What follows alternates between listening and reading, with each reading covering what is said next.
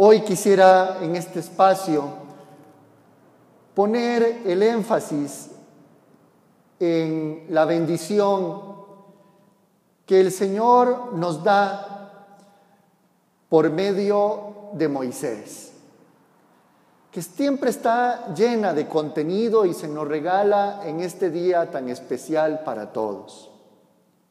Quisiera volverla a repetir. El Señor te bendiga y te proteja. Haga resplandecer su rostro sobre ti y te conceda su favor.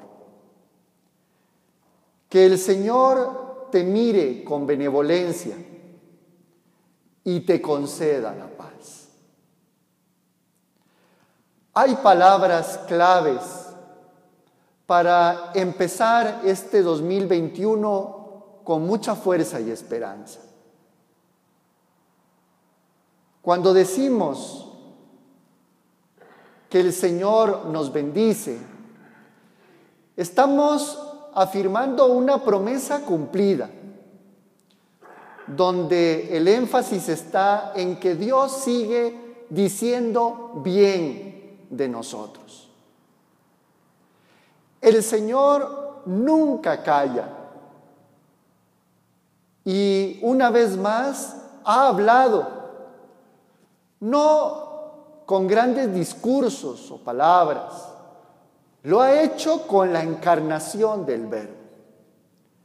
Tal cual como lo hemos escuchado en el Evangelio del día de hoy. Lo mismo que el pastores han encontrado en Belén a un niño acostado en el pesebre. Esa es la mejor forma en que Dios Padre nos bendice. Dice bien de nosotros regalándonos al Hijo, donde podremos ser nosotros también hijos en el Hijo. Dice también la bendición si continuamos y te proteja. Esto también es promesa cumplida. Dios sigue protegiéndonos. Dios no protege con el control o la manipulación o manejando a los seres humanos como marionetas que harán lo que Él diga. Si hoy nos sentimos quizá un poco desprotegidos por los temas de la pandemia, la violencia, la injusticia, desprovistos muchísimos seres humanos en el mundo de lo necesario, no es porque Dios no nos está protegiendo sino que necesitamos asumir la responsabilidad de nuestros actos. Dios nos protege dándonos un gran regalo, como lo dice Pablo en la segunda lectura. Dios envió a nuestros corazones el espíritu de su Hijo. Un espíritu que aclama Padre donde nadie es siervo, sino hijo. Las cosas en el mundo irán cambiando cuando asumamos con protagonismo y responsabilidad nuestra condición de hijos. No somos esclavos ni somos siervos. Por eso es importante que asumamos un protagonismo para mejorar el mundo, cada quien de donde pueda hacerlo. Porque Dios nos protege habiendo puesto el espíritu del Hijo en el centro de nuestro corazón. Ahí está la verdad, ahí está la transparencia, ahí está la justicia, ahí está la solidaridad.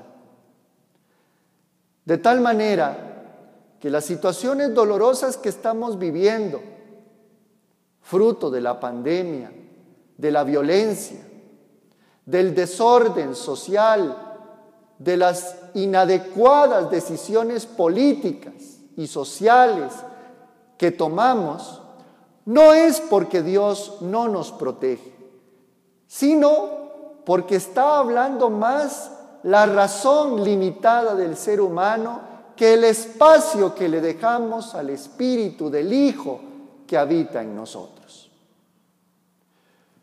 Continúa la bendición diciendo, que haga resplandecer su rostro sobre cada uno de nosotros. Quizá uno de los lugares más sensibles y significativos donde resplandece el rostro de Dios en nosotros, es cuando somos capaces de mirar a otro ser humano a los ojos. ¿Cuánto tiempo llevamos sin mirar a los seres humanos que tenemos a nuestro alrededor fijamente a los ojos? Cuando eso se da con hondura espiritual, vemos el resplandor del Dios encarnado. Nos damos cuenta que todos somos hermanos, iguales en dignidad. Y quizá la actitud más preponderante para mirar fijamente a nuestros hermanos a los ojos es hacerlo con benevolencia, como nos mira Dios.